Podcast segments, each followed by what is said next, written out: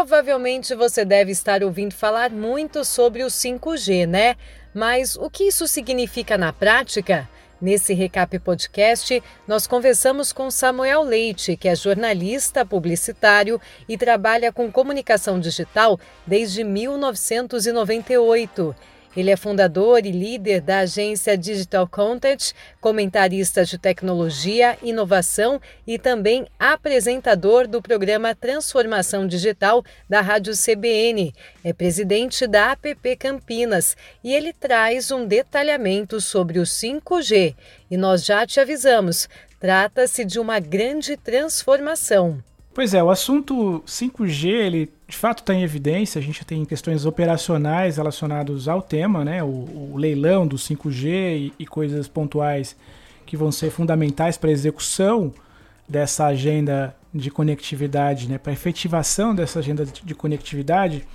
Mas o que é bacana para a gente dividir com a nossa audiência é que o 5G ele vai, vai dar uma grande transformação do ponto de vista do usuário, né? Então se a gente fosse pensar, é, até para conceituar um pouco essa, esse tema para todos os ouvintes, a gente passou por diversas transformações, né? Do 2G para o 3G e agora, mais recentemente, para o 4G. A metáfora mais simples para poder explicar o que significa na ponta essa, essa ampliação de banda seria a gente pensar que na época do 2G a gente só tinha, sei lá, do ponto de vista de uma metáfora, né, de uma, de uma, de uma, de uma alegoria, que a gente tivesse uma, uma rua, uma pequena rua. Quando a gente vai para o 3G, a gente tem uma rua de mão dupla, ou seja, a gente trafega mais informação no mesmo espaço. No 4G, uma espécie de uma rodovia. E no 5G, a gente não tem uma limitação muito propriamente dita entre espaço.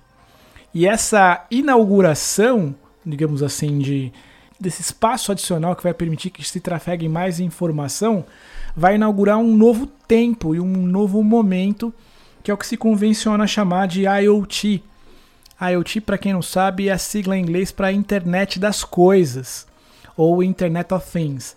E aí é, é, é, basicamente colocar nessa conversa onde a gente basicamente consumia vídeos, conteúdos, né, pedia essa informação via nosso celular ou nosso dispositivo online para uma central, ele mandava esse conteúdo para a gente. Agora as coisas vão se falarem, vão se falar por meio da tecnologia, ou seja, é, um carro pode se comunicar, por exemplo, com um semáforo, com um sinal de trânsito. É, um, um, uma rodovia pode enviar informação para uma central de pedágio. É, e, e essas, essas tecnologias todas se comunicando tendem a garantir uma melhor qualidade de vida e qualidade de sinal, de serviço para todas as pessoas. Então, de fato, a gente vai inaugurar um novo momento dentro da conectividade. Bom, a gente quis saber mais e saber principalmente como é que tudo isso vai ser na prática. Samuel Leite detalhou a questão dos dados e a forma de relacionamento com as operadoras, que também deve se modificar. Com certeza o impacto do 5G vai garantir para o consumidor final, né, para o usuário na ponta, uma nova possibilidade de, uh, de negociação com a sua operadora. Então eu entendo que essa tecnologia vai ajudar em muito o usuário, que vai a partir de agora poder ter um poder de barganha melhor no sentido de consumir informação, até porque dados de certa forma tendem a ser uma commodity. O que eu quero dizer com isso é que hoje discute-se muito franquia de informação, né? Então, quando você compra um plano 3G, 4G, é, perdão, quando você compra um plano de dados numa operadora, o que a operadora te vende é uma franquia, uma quantidade de dados para aquele período, para aquele consumo específico. É, o que deve acontecer no 5G, por uma razão é, muito operacional, ou seja, vai se trafegar muito mais informação num curto espaço de tempo, é que essas franquias elas seriam facilmente é, estouradas, ou seja, você usaria muito rapidamente esses dados, uma vez que não há uma, uma limitação, um funil tão fechado para esses dados trafegarem. Ainda mais no momento que a gente vive agora, de consumo de conteúdo em alta definição, a gente está percebendo aí é, o advento e a popularização do chamado 4K, né, que é o conteúdo em vídeo de alta definição. Enfim, toda essa grande demanda por conteúdos de maior espaço em disco tendem a, estabelecer no mercado um novo formato, que é esse formato de banda ilimitada. Então eu acredito que a gente vai ter a partir de agora as operadoras ofertando planos ilimitados de dados. Uh, isso tende a ser uma constante do ponto de vista de mobilidade daqui para frente.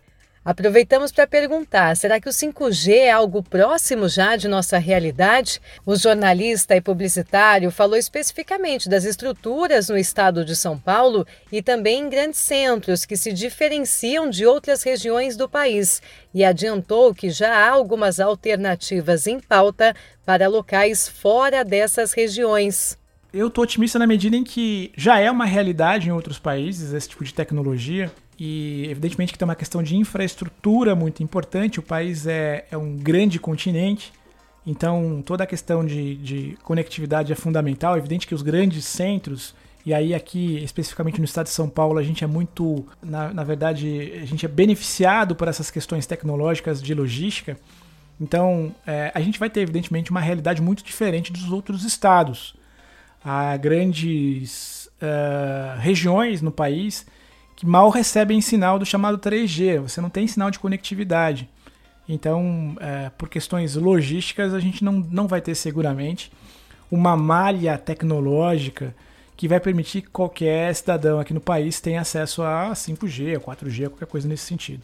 Existem inclusive outras alternativas que já estão sendo estudadas no mundo afora, que é a internet por satélite, que deve chegar a pontos mais inóspitos, digamos assim, né, como nos polos, né, no Alasca, por exemplo, onde você vai consumir uma internet de uma boa velocidade, mas tudo isso por satélite, né? Mas voltando ao tema do 5G e do ponto de vista de mobilidade, eu acredito que os grandes centros, como sempre, né, região sudeste e sul do país, devem em muito pouco tempo começar a ter acesso a essas tecnologias. Elas vão num primeiro momento acontecer também muito pontualmente, ainda com áreas de, de, de sombra, né? ou seja, áreas onde a gente não vai ter grandes velocidades de transmissão de dados, mas em pouco tempo isso deve ser equacional. O problema todo é que quando a gente pensa na tecnologia 5G como um todo, que tem essa coisa muito interessante da conectividade entre outros devices, né? outros aparatos tecnológicos que transcendem o celular e o computador, a gente não vai conseguir ver a aplicação prática dessas tecnologias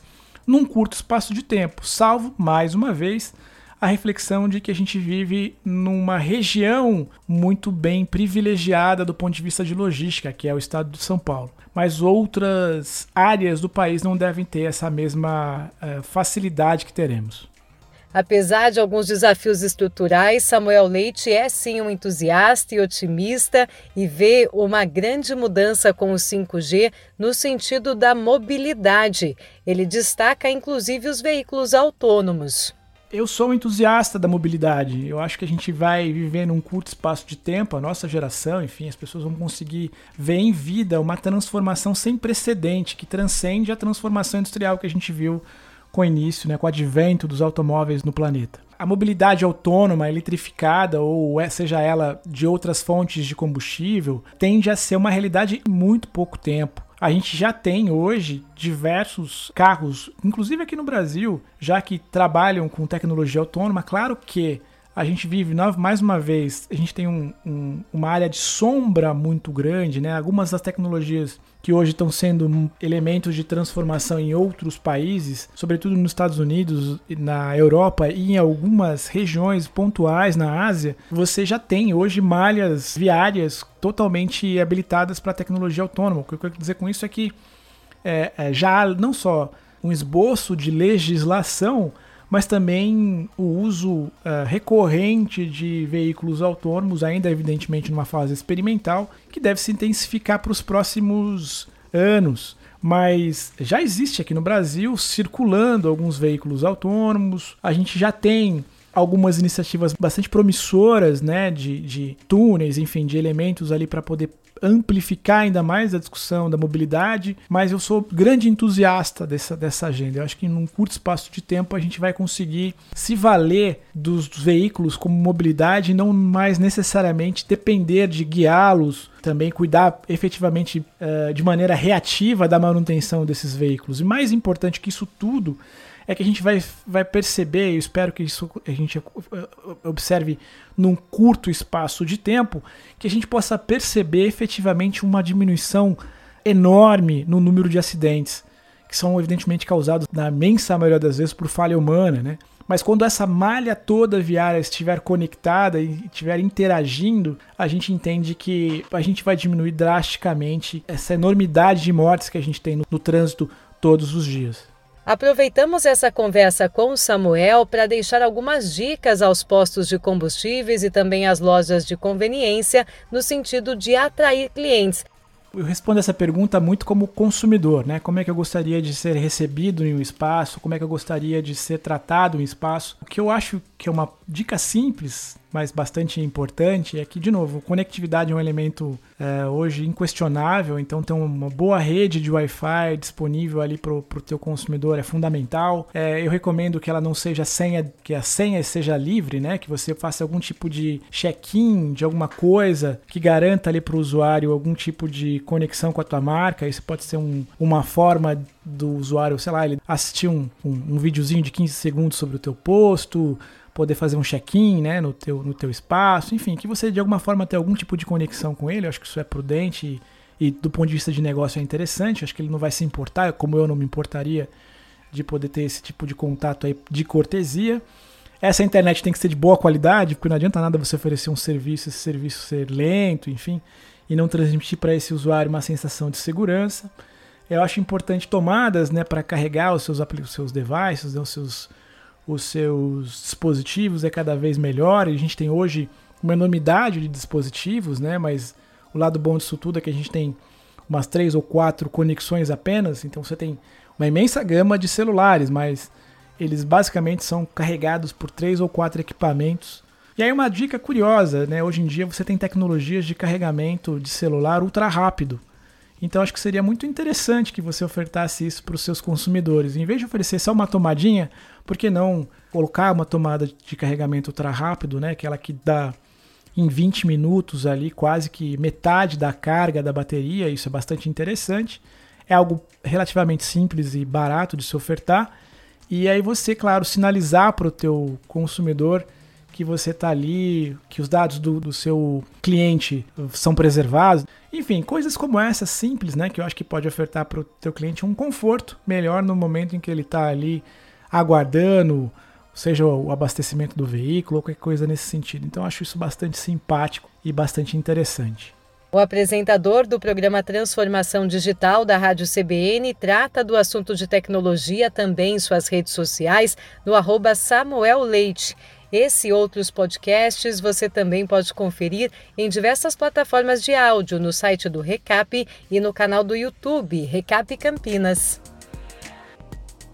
Gláucia Franchini para o Recap Podcast, abastecendo a revenda com informação em poucos minutos.